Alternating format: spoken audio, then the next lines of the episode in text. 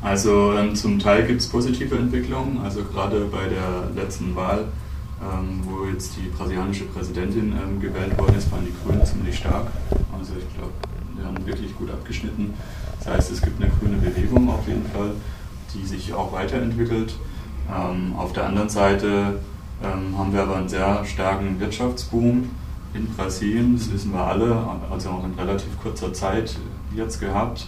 Also auch gerade wenn ich überlege, im Jahr 2000, wo ich das erste Mal dort war, wie damals noch die Situation ist und wie es dann schon ein paar Jahre später, wie man das dann deutlich sehen konnte, mhm. auch wie sich die Städte verändern, wie sich einfach das Konsumverhalten verändert, ähm, wie auch, ähm, sag mal, dieser westliche Wohlstand immer mehr einkehrt und alle dem nacheifern.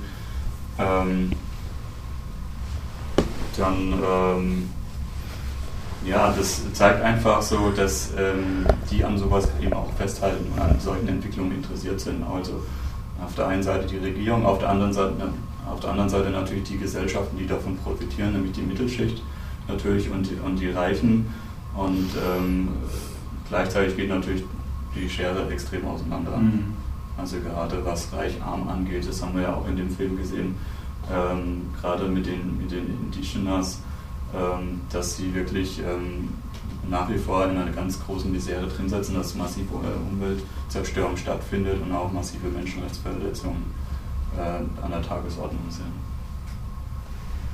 Also von daher zwiespältige äh, Entwicklung meiner Meinung nach und auch zum Teil ein zu geringes Bewusstsein und eine zu geringe Wertschätzung für die Situation der Urbevölkerung. Ähm, das nimmt zum Teil rassistische Züge an in Brasilien.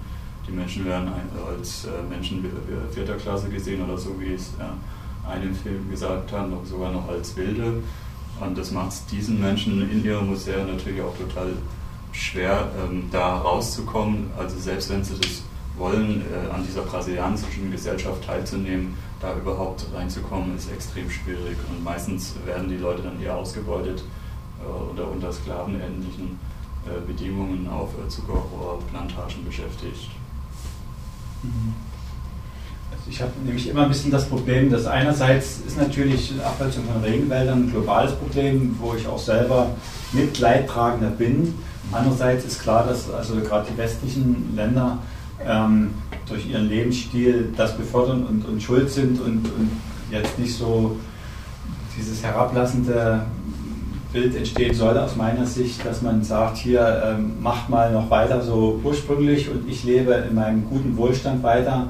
Und äh, insofern frage ich, was kann zuerst in dem Land passieren?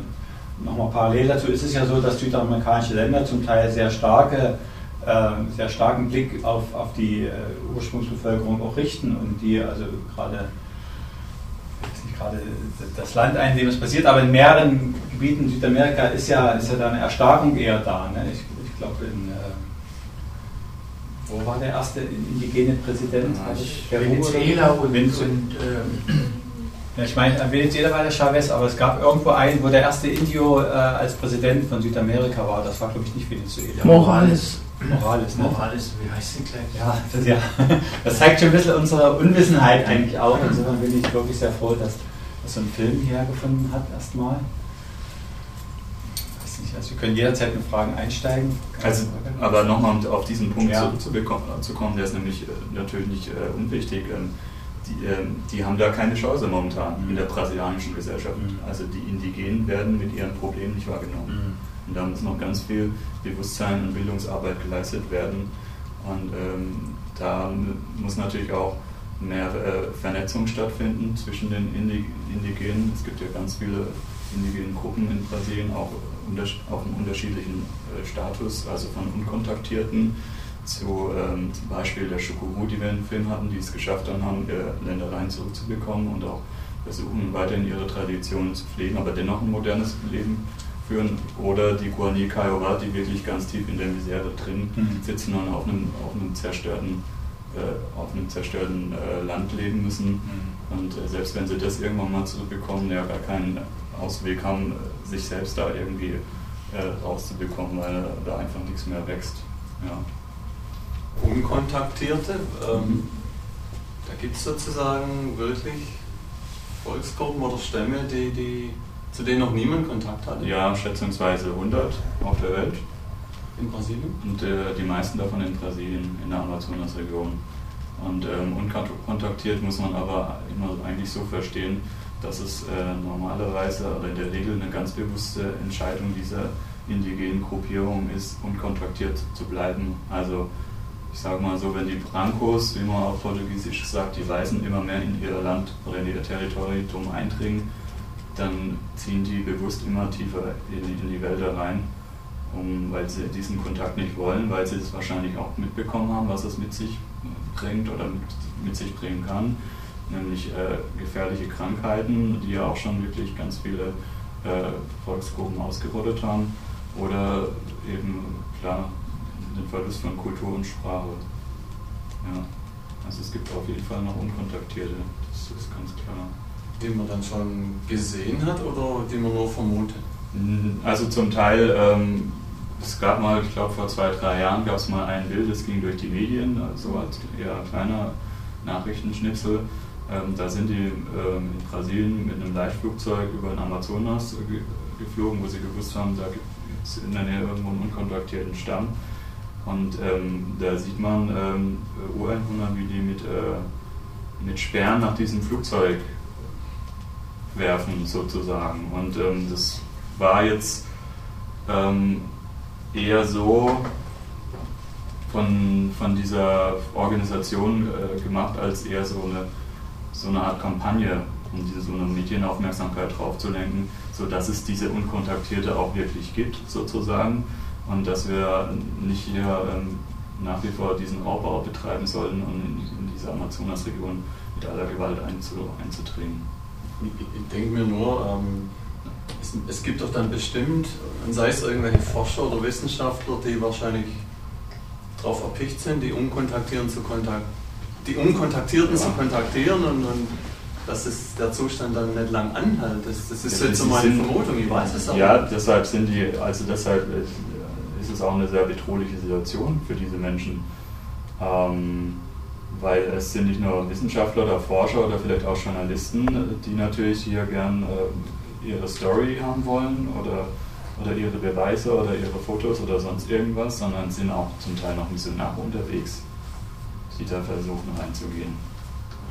Ja, das ist wirklich ja, gibt ganz heftige, traurige Geschichten auch. Wie viele indigene Gruppen gibt es überhaupt in Brasilien und überhaupt weltweit? Das bin ich jetzt äh, überfordert mit der Frage. Ich glaube in Brasilien 160. Und wie viele Menschen gehören jeweils zu einer Gruppe? Weil in dem Film. Also äh, zwischen, äh, gehen die Meinungen auseinander, 300.000 bis 400.000 in Brasilien. Brasilien hat aber, ich glaube, 190 Millionen Einwohner. Das heißt, ja. es ist wirklich ein Bruchteil von einem Gesellschaftsanteil. Und ähm, die Guarani Kaiowá zum Beispiel, die in dem Film jetzt vorkam, die sind äh, die größte indigene, stellen die größte indigene Bevölkerungsschicht dar mit drei, ca. 30.000. Ja. Kannst du noch was von dem Vater erzählen, der jetzt eine große Rolle spielt im Film? Also ja, ja, also was speziell oder? Naja, wie, wie er jetzt dazu dahin kommt und wie sich das ergeben hat, wie er so in seine Position oder Rolle mh, hm, reingewachsen ist. Mhm. Also er ist halt Franziskaner mit Leib und Seele so und ähm, meiner Meinung nach ist er mittlerweile sogar vielleicht mehr Urane Kiowa. Ähm, und, ähm, und er hatte eben, ich glaube vor 25 bis 30 Jahren, hatte er in dieser Provinzstadt oder in der, oder in der äh, Region ähm, einfach die Lage der, der ähm, Guarani-Kai war einfach kennengelernt und ähm, war damals sehr erschüttert davon, weil die Situation war damals noch also drastisch schlimmer. Ähm, es ging sogar so weit, bis in den, ich glaube in den 90er Jahren gab es eine ganz hohe Selbstmordrate unter den jungen Männern der Guarani-Kai, die sich aus Perspektivlosigkeit äh, reihum erhängt hatten. Ähm, also damals herrschte auch wirklich Hunger, Trinkwassernot, weil durch die Bodenerosion ist das ganze Trinkwasser versickert. Auf dem Land äh, ist nichts mehr gewachsen. Ähm, alle waren zusammengepfercht in, engste Reservate auch unter unterschiedlicher indigener Gruppierungen. Die hat man wirklich alle versucht da rein, reinzubringen in solche Minigebiete. Und ähm, das hatte ihn damals so betroffen gemacht, dass er sich entschlossen hatte, sich an ihre, auf ihre Seite zu stellen und eben äh, A, Projekte mit ihnen gemeinsam zu gestalten, also um auch ähm, was, um auch Wege aus dieser Misere aufzuzeigen, also wie kann man zum Beispiel was erwirtschaften, auch für die Gruppe, ähm, wie kann man dann äh, Trinkwasserzugang herstellen, also Brunnenprojekte waren bei ihm ganz lang äh, wichtige Themen. Und ähm, momentan ist sein Schwerpunkt eigentlich derjenige, dass er versucht, ähm, die alten Schamanen zusammenzubekommen und ähm, die Dorfgemeinde, Gemeinschaften davon zu überzeugen, ähm, sich dieser Kultur wieder zurückzu, also besinnen, also so einen Erinnerungsprozess in Gang zu setzen, das Wissen zu sammeln und wieder eine Kulturpflege zu ermöglichen. Also er baut auch die alten Gebetsstätten im traditionellen Stile wieder mit den Guarani Kiowa auf. Das ist momentan sein Schwerpunkt seiner Arbeit und das ist immer auch sehr wichtig. Und er macht sich damit aber keine Freunde in der Kirche. Das ist klar. Ähm, der Bischof der Region hätte ihn am liebsten schon immer weggehabt. Aber sein Glück ist halt, dass er seinen guten Franziskanerorden hinten dran stehen hat. Und ähm, es, und es gibt natürlich auch viele Sektenkirchen, so wie man das von den Staaten kennt, die äh, immer noch auf diesem Mission, komischen äh, Mission, Missionierungspfad unterwegs sind und äh, die auch die ähm, die Menschen einfach anlocken, also indem sie einfach schicke Gebäude äh, nebendran hinstellen mhm. Und sagen hier herzlich willkommen. Hier gibt es auch einmal pro Tag eine gute Mahlzeit, wir sind eine schicke Schule äh, und so weiter, aber davor müsst ihr euch erst taufen lassen. Also so ganz altertümliche Methoden werden da zum Teil noch angewendet. Und, und, die Indus sind aber meistens nicht getauft äh, oder sind die auch schon zum äh, katholischen Glauben übergetreten? Das ist auch ganz unterschiedlich. Also es gibt welche so wie die Taguara, die, mit denen ja der Film beginnt. Also ähm, ich meine, die leben jetzt nicht im tiefsten Amazonas, aber sie wohnen schon auch ein gutes Stück jenseits von einer modernen Zivilisation. Mhm. Ähm, die sind getauft, also hat, hat sich auch selbst als, als Christ bezeichnet im Interview. Ja. Und äh, bei den Guarani Kaiowá ist es unterschiedlich, also manche gehen halt, treten halt dann diesen Sekten bei, weil sie sich dafür natürlich davon halt einen, einen äh, Lebenszugewinn erhoffen, also auf, auf materielle Art und Weise, ich glaube weniger auf spiritueller. Und ähm, ja, manche lehnen es natürlich ganz strikt ab. Unterschiedlich. Hat der Franziskaner, Pater, hat der indigene Wurzeln? nee, nee, der hat italienische. Ach so. Aber auch nur, ich glaube, die dritte, vierte Generation vor ihnen, äh, das waren eben mal Siedler, die sich im Bundesstaat Santa Catarina niedergelassen haben, aber so wie auch damals Deutsche. Ähm, da gibt es so auch ganz interessante äh, Städte äh, oder Dörfer oder Regionen dort in, in diesem Bundesstaat auch, unsere Sprache, also unsere Sprache auf, auffinden kann. Dann ein bisschen anders klingt wahrscheinlich. Ja, die, äh, wenn, also wenn Sie fragen, wie, bist du hergekommen, fragen Sie mal mit dem Luftschiff oder also der Begriff Flugzeug, den gab es damals noch nicht. Ne? Und geblieben ist halt diese Idee des, des, Luftschiff, des Begriffs Luftschiffs. Das finde ich ja immer witzig. Dass noch kein Zeppelin gemeint war. Nee, nee, nee. Die meinen damit schon das Flugzeug. Ne? Die kennen den Begriff Flugzeug nicht. Du hast vorhin von den Grünen gesagt, dass sie recht stark sind. Die haben dann aber als Ziel hauptsächlich den Schutz des Regenwalds und die haben wahrscheinlich dann nichts mit dem Schutz der indigenen Bevölkerung zu tun, oder? Da bin ich wirklich überfragt. Okay. Ja, also in dem Detail kenne ich mich nicht aus. Mhm. Also falls es jemand von, von euch anderen weiß, dann gerne mit einklinken. Ja. Wobei ja der Schutz des Regenwalds auch ein gewisser Schutz der indigenen Bevölkerung ist, ja. weil es ihr Gebiet ist und ihr Wirtschaftsraum sozusagen. Ja, also das, das definitiv. Ist das herauszubekommen, was das für Konzerne sind, die dort äh, wirtschaften? Sind das internationale Konzerne oder rein brasilianische? Nee, das sind internationale Agrarriesen. Ähm, also Karschil, der im Film ja vorkommt, der hat eigentlich, ähm, der spielt in der Liga von Monsanto. Also ja. es gibt ja so ein paar Agrarriesen, die haben die ganze Welt so in ihren Klauen. Und da gehört Karschil dazu, ist bei uns noch weniger bekannt, aber ist ja. exakt die gleiche Liga. Ja. Monsanto kennt den, aber Karschil kannte ich jetzt auch nicht. Ja. Die findet man auch in Deutschland. Also sie haben auch Niederlassungen, aber ähm, ich, würd, also ich vermute mal dadurch, dass deren Produkte zum Großteil eben ähm, in der äh, industriellen Tierfutterindustrie äh, weiterverarbeitet werden und dann natürlich auch wieder ein anderes Etikett bekommen. Also dieser, ganze genmanipulierte Sojakram ähm, ist für uns Verbraucher das ein total undurchsichtig und, und zu durchschaubares Netz.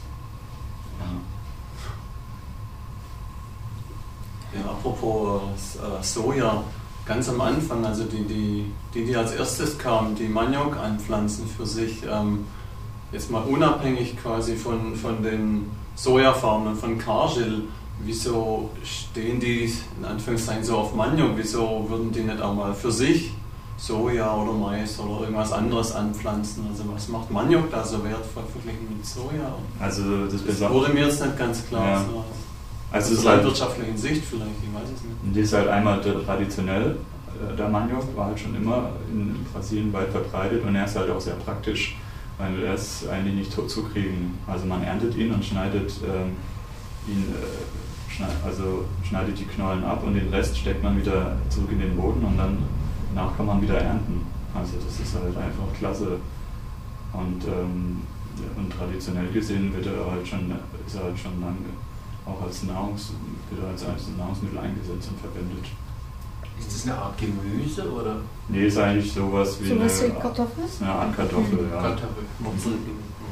Ja. Der Maniok, der kann halt auch im Regenwald angebaut werden, ohne dass wir jetzt große Flächen abwurzeln, sondern du kannst ihn halt so einzeln so. anbauen, ohne jetzt mhm. irgendwie den Regenwald total kaputt zu machen. Und da hat er dann Licht genug, mhm. sozusagen. Mhm. Das ist so eine Erdfrucht, die, die wächst mhm. wie die Kartoffel. Ja, ganz genau. Ich meine, ich, ich kann mich, ähm, apropos Einpflanzen im Regenwald, ich kann mich erinnern, ich habe mal irgendwie im Schulunterricht, er konnte irgendwas von Brandrodungswanderhackbau gehört, so ein komisches Wort, was da immer rumgeisterte. Und dass damals aber schon gesagt wurde, das kritisch gesehen wurde, obwohl das aber jetzt die, die indigenen Völker gemacht haben. Und das wundert mich jetzt ein bisschen, weil ich kann mir schon vorstellen, dass die Indigenen irgendwie im Gleichgewicht mit der Natur leben und eben nicht so viel quasi roden oder brandroden, ich weiß nicht, ob die das machen, damit dann wirklich ein Kahlschlag entsteht. Also dieser Kahlschlag scheint ja wirklich durch die großen Firmen von, von, von global praktisch äh, zustande zu kommen. Und mhm. Trotzdem erinnert mich jetzt an das vom Schulunterricht. Äh, ist da irgendwas falsch oder, oder, leben die schon im Einklang? Also, also, machen die auch manchmal zu viel äh, Wald kaputt? Also meiner Meinung nach und meinen Erfahrungswerten nach ähm, leben die ähm, traditionell gesehen auf jeden Fall im Einklang der Natur, weil ähm, es gibt, ähm, also alles, was erwirtschaftet wird, gehört der Gemeinschaft. Also äh, es gibt einfach nicht so dieses kapitalistische, kapitalistische Grundprinzip dahinter, sondern ähm, es wird alles geteilt und, ähm, und leidet auch nicht einer, sondern wenn, dann leidet die, die ganze Community und die ganze Gemeinschaft. Und ähm, die Menschen haben ein ganz großes Bewusstsein und eine hohe Sensibilität für die Natur. Sie wissen, dass sie ein Teil dieser Natur sind. Sie setzen sich auch täglich der, den Gefahren der Natur aus und sie werden in der Regel immer auch von, der, von den Gaben der Natur beschenkt und bringen, bringen sich deshalb auch ganz respektvoll in diesen Kreislauf mit ein und gehen damit sehr behutsam um. Also sie betreiben keinen massiven Raubbau, weil sie genau wissen, dass es äh, sich negativ auf ihre Kultur auswirken würde. Und äh, bei uns ist dieses Wissen oder ähm, ja, dieses, dieses Wissen einfach äh, noch, immer noch nicht angekommen. Also weil dieses Thema ist ja auch nichts Neues. Das haben wir schon seit 20, 30 Jahren. Es läuft es exakt genau nach dem gleichen Muster. Es wird uns in der Schule erzählt, wir kriegen es in den Nachrichten mit, wir sehen die Filme dazu, äh, wir lesen wieder irgendwas in der Zeitung. Und dennoch haben wir das immer noch nicht kapiert, dass wir auch von dieser Natur, von diesem intakten Ökosystem und sei es noch so weit weg wie in Brasilien, komplett abhängig sind. Weil wenn das umkippt, wenn es stürzt, dann wird das auf uns zurückkommen. Und das, das fehlt uns einfach und deshalb sind die alle uns auch einen mega Schritt voraus, weil sie damit ganz anders umgehen. Und es auch äh, da nicht darum geht, irgendwie den, den eigenen Giersturm voll zu bekommen, sondern die, da ist viel mehr Achtsamkeit da, und zwar gegenüber ja, auch allen Lebewesen oder dies, diesem ökologischen äh, Pflanzensystem gegenüber den anderen Menschen. Es ist einfach viel äh, respektvoller und viel sorgsamer, wie damit umgegangen wird. Ich war da, ein bisschen überrascht. Da, als, ich glaube, das war bei Mato Grosso do Sul oder wie das hieß. Brasilien ist echt nicht so mein Thema, muss ich sagen. Aber sowas habe ich in Erinnerung. Da das, das rote Land, in dem so viel Wind blies. Ähm, da hat irgendjemand gesagt, dass eigentlich ein Hektar pro Person gar nicht ausreicht, auch für Rinderzucht zum Beispiel. Hat aber jemand von den Indigenen gesagt. Habe ich das richtig in Erinnerung?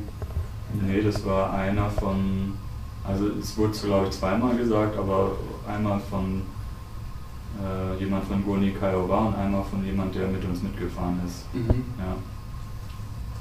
Also die Aussage war im Prinzip, dass äh, die Rinder dort mehr Land, also ein einzelnes Rind mehr Land zur Verfügung hat für sich selbst als, äh, als ein Ureinwohner. Das haben die auch mal gesagt, aber einer von den Ureinwohnern, meine ich mich erinnert zu haben, dass er gesagt hat, ein Hektar reicht eigentlich gar nicht aus sozusagen. Wenn man Rind hat. Ein Rind braucht irgendwie 1,5 Hektar oder irgend sowas. Ja, genau. Das, das, war die Aussage, nee, das wird den Rindern zur Verfügung gestellt, ja. Das, das war die Aussage. Aber ist es was, was die Ureinwohner praktisch so sehen und so möchten? Weil das kam mir so groß vor, die Zahlen. Nee, das, das, soll eben nur die Relation darstellen und die äh, Ungerechtigkeit dahinter. Also, dass einfach ein Rind im Prinzip mehr wert ist als, als, als ein Mensch. Die Rinder, die dann von den Weißen da gehalten werden. Ja, genau, weil man denen dieses Land gibt und auch noch das ehemalige Land der Ureinwohner und denen äh, mehr äh, zugesprochen wird als, als den ursprünglichen Besitzern des Landes. Ja. Das heißt also, die Ureinwohner würden für ein Rind weniger Platz beanspruchen? Nee, die haben gar keine Rinder. Die haben A keine Rinder und B haben sie keinen Platz für sich. Achso, die haben gar keine Rinder? Nee. Die sind, ich dachte, die machen auch. Nee, die sind ja Opfer davon. Ich dachte, die, die machen für sich auch ein bisschen Rinderzucht. Mhm. Die passen da nicht hin, die Rinder gehören dann rein in den Kreislauf. Mhm. Die Rinder stehen auf dem ehemaligen Land der Ureinwohner. Julia? Ja, ich habe noch eine andere Frage und zwar bezüglich der Vertreter jetzt, sag ich mal, von den indigenen Gruppen. Und da war es ja so, dass der eine da relativ unangenehme Erfahrungen gemacht hat, also heftig. Und der andere hat aber davon gesprochen, dass er da noch was durchsetzen möchte. Inwiefern haben die überhaupt Macht, irgendwas durchzusetzen, wenn es bei dem einen so schief gelaufen ist? Nee, äh, was ist schiefgelaufen? Also der eine, der wurde ja relativ ähm, gewaltsam da ja. bedroht. Und, ja. ja.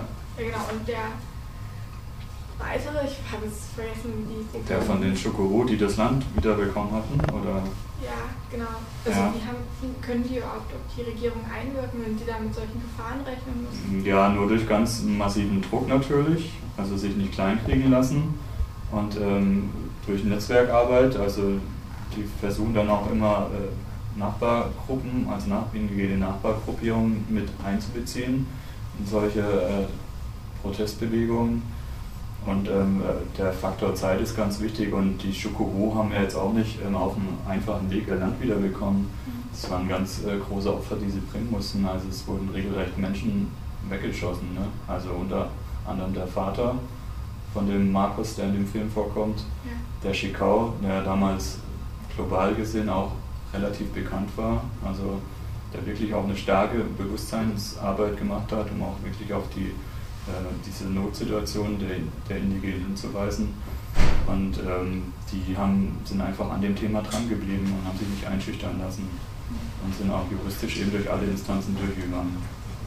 Ja, weil ich stelle mir das so unglaublich schwer vor, wenn die jetzt schon das Problem hatten, dass die mit diesem Funkgerät allein kommunizieren mussten oder keine anderen Mittel haben oder irgendwie eine Presse oder ja, es bleiben ja auch viele auf der Strecke. Also es ist ja nicht so, dass das jetzt das Paradebeispiel war, und es immer äh, ein total easy Weg ist, äh, um, um da an, an die Landrechte wieder ranzukommen, sondern es gibt ganz viele, die wirklich Opfer davon werden oder die irgendwann aufgeben, die dann in die Stadt ziehen ähm, und dort, äh, ja, wie in dem Film zum Beispiel, dann im nächsten, also im nächstgelegenen Slum landen oder so, dann geht es nochmal weiter nach unten, ähm, sozial gesehen.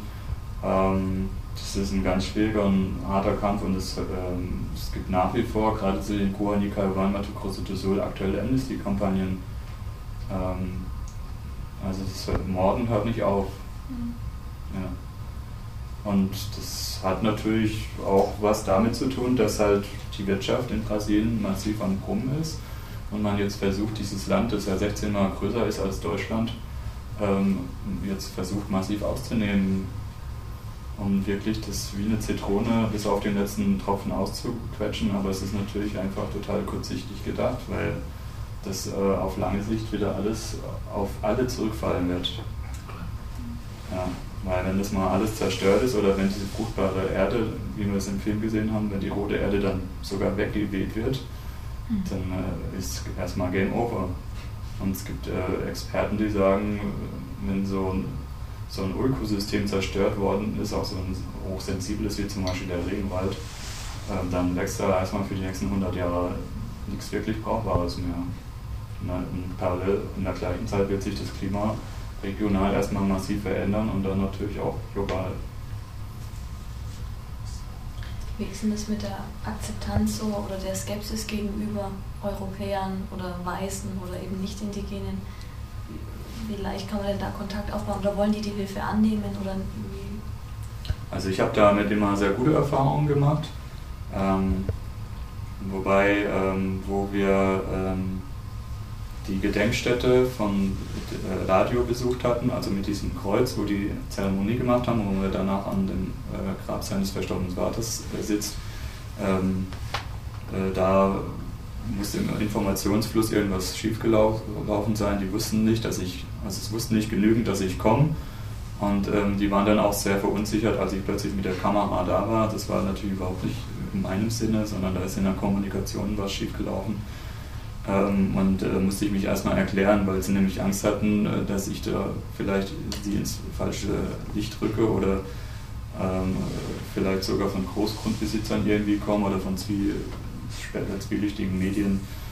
Ähm, ansonsten ähm, hatte ich ja immer Menschen dabei, also die für sie schon Vertraute waren oder die für sie auch sich politisch eingesetzt hatten oder mit sozialen Projekten und äh, hatte eigentlich da immer eine gute, sehr gute Erfahrung gemacht. Also, es, also ich glaube immer, wenn man sich ähm, vorstellt und auch äh, erklärt, warum man da ist, dann äh, schätze ich die Situation äh, bei äh, eigentlich immer für relativ ja, herzlich und willkommen ein. Ja, ich glaube, viele sind auch froh, wenn man anfängt, sich für die Situation dieser Menschen zu interessieren. Ja. Also sich für die Menschen interessiert und nicht für das Land auf dem sie wohnen. Ja, ja genau. Das ist ja oft was Ungewohntes. Naja. Der andere Part, wie wurde denn dein Film jetzt hier angenommen? Hm? Ist ja jetzt erst dieses Jahr, hast du ihn fertig bekommen? Ja, also wir hatten jetzt am Dienstag die ähm, deutsche Kinopremiere in Hamburg mhm. und am Donnerstag war ich in Berlin. Gleichzeitig wurde auch in Uelzen gezeigt und ähm, dieser wurde hervorragend angenommen. Also wir haben auch richtig gute Besucherzahlen. Jetzt muss man sehen, wie es weiterläuft. Also ich weiß, das ist ein Nischenthema und Nischenthemen haben es einfach nicht leicht. Ähm, äh, plus äh, wir sind halt eher eigentlich eine Eigenproduktion, äh, die jetzt dieses Thema versucht zu streuen. Also in vielen Städten arbeiten wir dann mit Amnesty International zusammen oder mit ähnlichen Gruppen. Und, ähm, aber man muss erst immer auch gucken, wie man A, wo man das Kino findet. Deshalb fand ich es hier auch toll, dass wir gleich am Anfang reingekommen sind, weil am Anfang ist es immer besonders schwierig, ähm, reinzukommen. Und, ähm, und dann auch, wie man eben auch die Leute findet. Also ich kenne ja zum Beispiel keinen, bisher äh, noch keine Seele in Dresden. Ich finde es froh, hier zu sein. Es ist, gefällt mir auch total gut.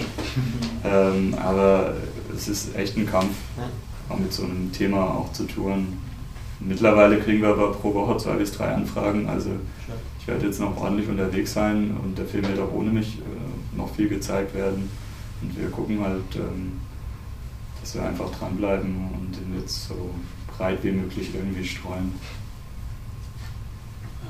Also wir haben bis Mittwoch noch ein Programm. Ne? Ja. Dann werden wir noch mal weiter, aber das ist jetzt erstmal. Das, das Schöne am Casablanca, dass eben das Engagement da ist, auch andere Filme laufen. Also Aber eben, das weiter. ist heutzutage nun nie Usus unbedingt. Ne? Mhm. Ich würde mal noch interessieren, diese rote Erde, ist das ehemalige Regenwalderde und deshalb so rot? Ähm, nee, das ist in Mato Grosso do Sul. Da, ähm, das war auch kein ursprünglicher Regenwald dort in Mato Grosso do Sul, mhm. sondern Urwald. Also die äh, Regenwald-Amazonas-Region ist weiter nördlich. Ah. Ja. Und das ist dort, dort nur in dem Gebiet so? Nee, es gibt verschiedene Gebiete in Brasilien, also wo äh, bekannt sind für diese rote Erde. Ist die sehr eisenhaltig oder? Das kann ich nicht sagen. Ich glaube, sie ist äh, eigentlich im, also im ur, ursprünglichen Zustand ist es, glaube ich, ziemlich fruchtbares Land. Mhm. Ähm, aber ich bin kein Agrarexperte. Mhm. Ähm, was mich ein bisschen verstört hat, war, dass immer gezeigt wurde, wie die Indios, die ja sonst so halt im Einklang leben, da wirklich nur nehmen, was sie brauchen und offene Meer, dann doch so aggressiv waren, als es darum ging, das Land wieder zu gewinnen, wo dann ja andere gewohnt haben. Mhm. War das jetzt eine Ausnahme? Das war eine Oder ja, gab es noch irgendeine Hintergrundgeschichte, dass das so passiert ist? Oder? Nee, ähm, es gibt eine Hintergrundgeschichte, also Hintergrundgeschichten gibt es immer und mhm. ähm, das sind natürlich die, dass die Leute ganz viel Elend und Leid erleben müssen und zwar wirklich über Jahrzehnte hinweg, dass sie wirklich an Rand ihres kulturellen äh, Identitätsverlust getrieben werden. Also in Mato Grosso do Sul, so richtig los ging es ungefähr, ja, hat der Franziskaner gesagt, so vor 60, 70 Jahren. Ähm, und da haben die ja bis heute so gewütet, dass da mehr oder weniger kein Baum mehr steht. Und ähm, wenn man wirklich so, so in dieser, auch unter dieser Not leidet und es immer weitergeht und diese Ungerechtigkeit permanent an Fortschreiten ist, dann kann es natürlich äh, vorkommen, dass irgendwann dieser Befreiungsschlag kommt. So. Also auch wenn die Guanicawa eigentlich stets als ein sehr friedliebendes Volk gelten und äh, das vielleicht auch das einzigste Mal ist, dass sowas passiert ist, äh, also auch diese aggressive Form dieser Landbesetzung und auch äh, diese Vertreibung der, dieser Farmer, also das ist Anzünden, Anzünden ihrer Häuser, ähm, aus meiner Sicht her wundert es mich nicht, weil ich das auch schon wirklich sehr lang beobachte und auch da schon viel mitbekommen habe, was da so passiert ist. Mhm, also ich glaube, das ist pure Verzweiflung. Ja, ja genau. Also das ja. ist wirklich die Verzweiflung, die dann ja, genau. Ja, weil es mich halt, das, das halt, hat in mein Bild gepasst, so von den, von den Indios vielleicht. Ne? Deswegen, aber gut, das kann man so erklären. Ne? ja. Aber ich glaube, sowas passiert einfach, also wenn man einen jemanden äh, oder eine Kultur immer mehr in die Ecke drängt, und dass es, dass es dann einfach kippt. Ne? Mhm. Zu der Landlosenbewegung gibt es da aber keine Verbindung, nicht? Das ist was anderes. Die Landlosenbewegung mhm. im Prinzip äh, ist es ein anderes Kapitel, ja, ist richtig. Aber die Ungerechtigkeit dahinter ist natürlich eine ähnliche ähm, weil äh, Brasilien einfach sehr viel Land zur Verfügung hätte und zwar für jeden einzelnen Menschen. Und äh, in, in, dem Punkt gibt es manchmal Überschneidungen oder vielleicht auch äh, einen gemeinsamen Protest. Wie viele Stunden haben Sie überhaupt für diesen Film gebraucht? Stunden? so 300 oder? Das kann ich nicht sagen. Also ähm, ich sage mal, so ein Projekt dauert in der Regel also mit äh, Veröffentlichung und auch äh, mhm. Vorbereitung, Veröffentlichung und so weiter, dauert sowas immer zwei bis drei Jahre. Mhm. Ja. Also es waren zwei Drehmonate in Brasilien ja. und dann eine sehr lange Postproduktionszeit.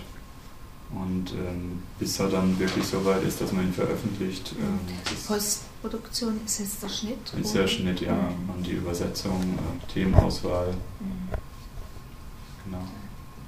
Ist das Verhältnis Material, was du aufgenommen hast, so gezeigt? Ja. Ich glaube, es waren vielleicht 30 oder 40 Stunden Material.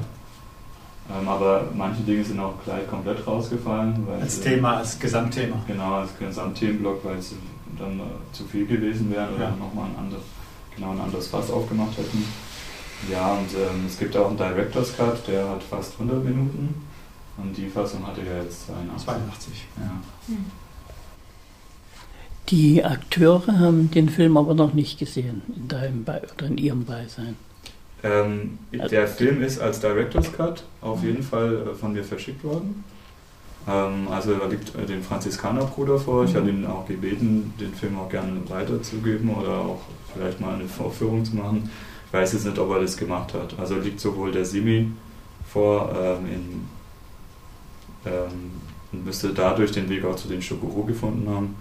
Und äh, in Amazonas zum Taquara habe ich ihn eigentlich auch weitergegeben. Aber es ist immer schwierig, da den Kontakt zu halten, weil äh, die moderne Kommunikationsform, die wir hier kennen, die sind da natürlich zum Teil extrem eingeschränkt. Ja. Das war der Unterschied zwischen Urwald und Regenwald.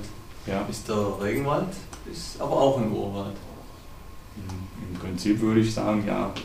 Aber er funktioniert äh, ökologisch gesehen anders. Mhm. Ja. Der Urwald von Mato Grosso, der da war, das ist sozusagen kein Regenwald gewesen, da, da ein anderes Klima. Ja, der ein anderes Klima ist halt nicht der klassische Regenwald, den wir so kennen. Also auch, äh, der hat ein anderes Klima, genau, das ist, liegt viel mehr im Süden. Es gibt jetzt auch nicht diese klassischen Regenzeitenphasen mhm. zum Beispiel. Ja. Ja. Dann nochmal, mir ist beim Abspann was aufgefallen, da stand, stand die zwei Worte ähm, Stiftung umverteilen. Mhm. Was oder wer ist das? Stiftung Umverteilen hört sich interessant an. Ja, ähm, ich bin da auf der, ich ja, hatte einfach noch Geldmittel gebraucht und habe dann im Internet rumgesucht und äh, bin dann auf unterschiedliche Stiftungen gekommen. Stiftung Umverteilen war eine, eine davon.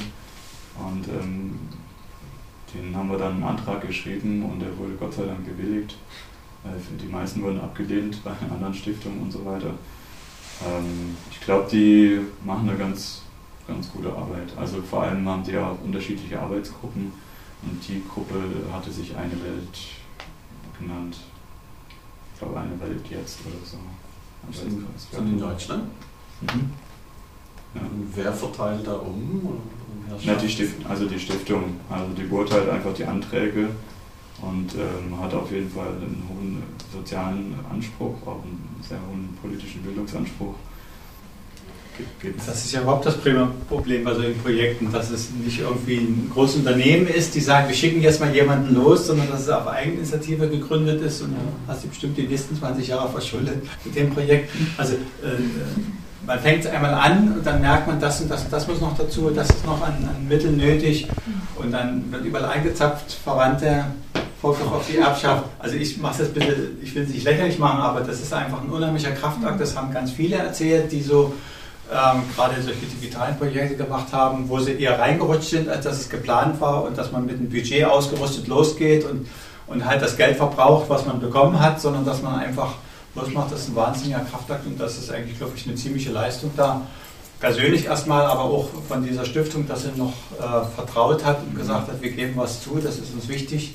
Ja. Und das ist ja eigentlich ein Thema, was uns alle betrifft. Ne? Also ja. wir sind nur ganz, ganz weit weg davon und wir sind Nutznießer und mit Schuld eigentlich, ohne dass wir äh, da eigentlich wissen, was vor Ort vor sich geht. Und es gefällt uns ja auch nicht, bloß bisher tun wir nichts dagegen. Und noch eine Frage, wie ist ja. das mit, äh, gibt es da so Filmverleihe, spezielle, die jetzt zum Beispiel äh, sich interessieren würden für den Film? Und, und wie ist das, wenn, wenn die den kaufen? Also es gibt Verleihe ohne Ende in Deutschland so, ja. aber es gibt auch viele, die sind schon längst tot, die stehen zwar immer noch in den Listen, aber die gibt es gar nicht mehr, weil es immer schwieriger wird, ähm, also wirtschaftliche, aus wirtschaftlicher Sicht, äh, wenn man Filme ins Kino bekommt, da auch wirklich ähm, A, die Kosten wieder reinzuholen und auch noch das, was man da an Zeit und Energie reingesteckt hat. Und das ist äh, zum Beispiel für mich als Filmemacher genau das gleiche Dilemma Deshalb wissen die Verleiher, wenn ich mit so einem kleinen Dokumentarfilm hier ankomme, dass sie damit halt kein Geld verdienen können. Und zwar nicht das, was sie brauchen würden, um zu überleben. Also selbst wenn es ein ideologischer Verleih wäre, ähm, könnte er es nicht machen, weil es ihn in den finanziellen Ruin treiben kann. Das ist einfach ein Risikoprojekt. Deshalb haben wir zum Beispiel dann gesagt, wir machen es selber.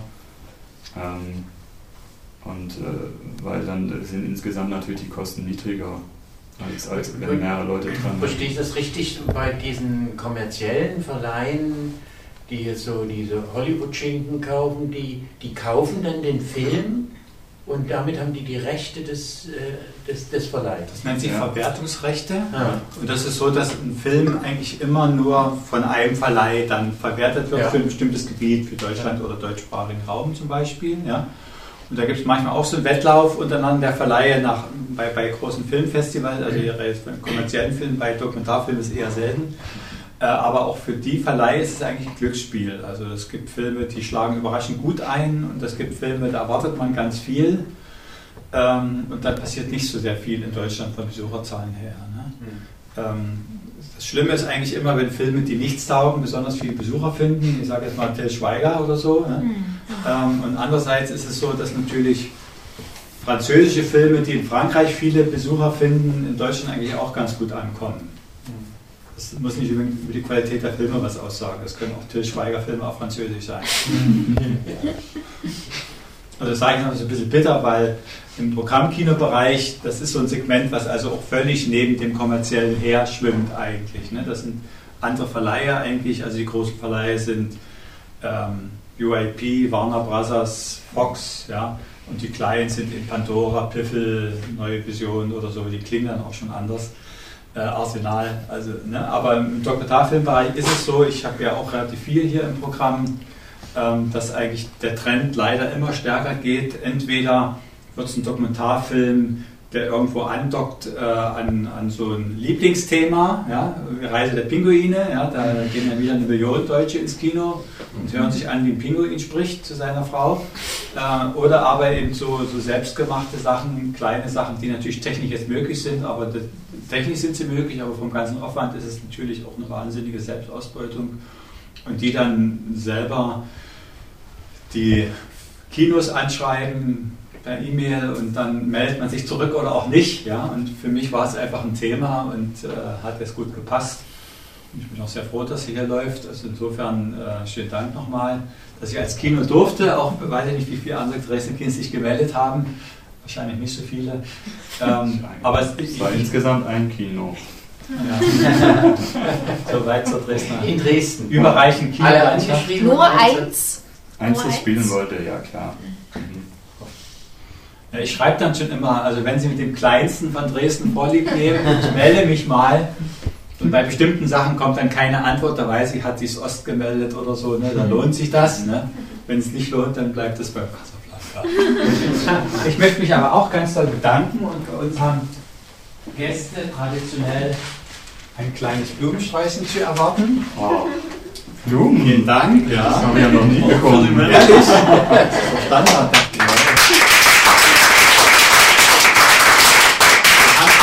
Gelegenheit, hier loseren Rahmen so Fragen zu stellen. Ich habe auch noch ein paar Plakate mit, die man signieren könnte, vielleicht so zu mitnehmen oder die, die, die Flyer. Und ich lade auch diesen kleinen, überschaubaren und umso netteren Kreis alle noch zu einem Klassett ein. Das ist ich, toll. ich würde noch. Auch natürlich, ja, ja, wir müssen gern mein, mein Dankeschön natürlich hier, hier also es geht nur zurück, es ist ein wunderschönes Kino. Das habe ich sofort gesagt, wo ich reingekommen bin. Und ich sehe immer viele Kinos und das ist ein Kino, das ist mit Herz und Leidenschaft gemacht. Ähm, das zählt ja bestimmt auch alle so. Und ähm, das hat, äh, hat es natürlich verdient, auch sein, trotz schwieriger Arbeit, die du dann mit dem Programm machst, äh, ein Publikum zu finden. Und ähm, ich glaube, Leute wie ich, die werden auch zukünftig gerne dieses Kino besuchen. Also für mich war es eine große Freude. Und ähm, für euch, also euch wollte ich noch kurz gern zwei oder drei Sachen mit auf den Weg geben ähm, und danach können wir gerne noch äh, das Gespräch weiterführen. Und zwar trotz des deprimierenden Themas, man kann natürlich auch immer was tun. Und ähm, das eine ist natürlich, dass äh, es von Amnesty gerade ein äh, wunderschönes, einen wunderschönen Bericht, ja, wunderschön ist er nicht, aber es gibt einen aktuellen Bericht zur Situation der Guarani Kiowa. Ähm, ein paar Exemplare habe ich mitgebracht. Es sind auch noch Amnesty-Leute da. Da können wir auch generell vielleicht nochmal zu Amnesty-Sachen ins Gespräch kommen. Also es gibt diverse Kampagnen, die sind wirklich wichtig. Jede Unterschrift zählt und jede kann auch was bewirken. Also es ist nicht so, dass es immer äh, ins Leere geht oder so, sondern da wird schon auch immer sehr viel mit bewegt. Also bleibt da auch gerne dran. Ähm, dann haben wir hier ein, zu dem Film einen kleinen Flyer gemacht mit A, Amnesty-Informationen, aber auch noch weitere Informationen. Also habt ihr auch noch mal weitere Informationen, die ihr gerne mitnehmen könnt. Und ähm, da haben wir auch Informationen zum Konsumverhalten drin. Also es wäre nochmal die Frage, inwieweit stecken wir in der ganzen Sache mit drin. Und äh, zu dem Thema wollte ich noch sagen, ähm, also äh, der maßlose globale Fleischkonsum, der nach wie vor stark am Wachsen ist, gerade jetzt auch in Asien, den, den wird unser Planet so nicht überleben. Also da muss wirklich was passieren. Also der Schritt Richtung vegetarische Ernährung oder gleich zu sagen, ich höre ganz damit auf, ähm, der ist meiner Meinung nach unvermeidbar und auch meiner Erfahrung nach, weil das, was ich damals in Brasilien gesehen habe, einfach diesen Bundesstaat, der so groß ist wie Deutschland, komplett abgeholzt ähm, und überall stehen nur diese Rinder oder es werden die Sojaplantagen hochgezogen und zwar nicht für Tofu oder irgendein Nahrungsmittel, sondern für Tierfutter. Ähm, das äh, kann so nicht weitergehen. Also dann ist wirklich ganz schnell der, der Ofen aus, meiner Meinung nach. Und da ist es vielleicht ganz gut, rechtzeitig damit anzufangen, auch umzuschwenken auch diese Informationen weiterzugeben, weil ähm, dieses, dieser maßlose Fleischkonsum, der ist sowieso nicht gesund und äh, die Alternativen dazu sind auf jeden Fall gesünder, das weiß man längst und äh, schmecken auch besser. Es ist nur eine Frage der Zubereitung und eine Frage der Gewöhnung und deshalb vielleicht rechtzeitig anfangen zu üben, dann steckt man da nicht irgendwann in einer Misere drin. Also das äh, ist natürlich ein persönliches Anliegen von mir. Und wenn ihr Interesse habt, den Franziskanerbruder zu unterstützen, wir wollen in den kommenden Wochen sogar noch eine kleine Kampagne an den Film mit dranhängen, weil ich jetzt auch sehr viel unterwegs sein werde. Und zwar wollen wir ein Pilotprojekt starten, und den, um einer Gruppe der Guarani Kiowa vielleicht äh, in den Wald zurückzubringen als Angebot sozusagen. Und wir haben eine kleine Brasilien-Initiative, in der bin ich auch dabei. Das wäre dann dieser Flyer hier. Und äh, wenn ihr das unterstützen wollt, es gibt auch ein Spendenkonto, also ihr könnt dann auch eine Spendenquittung am Ende des Jahres von uns bekommen oder am Anfang des neuen. Ähm, dann könnt ihr es einfach ähm, mit einer Spende mit Wald vermerken. Und je nachdem, wie viel Geld wir nach dem Kinotour zusammen haben, gibt es eben entweder ein paar Setzlinge oder es wird vielleicht ein richtig erfolgreiches Projekt draus. Das wird dann die Zeit zeigen. Ähm, aber so viel als, als Möglichkeit und vielleicht auch, damit es nicht so äh, das ganze Thema so negativ hängen bleibt. Also es, ich denke, wir können in kleinen, an, an gewissen Stellen jeder für sich, wenn er möchte, ähm, ansetzen und dazu lade ich euch auch gerne, gerne ein. Und danke nochmal für euer Kommen.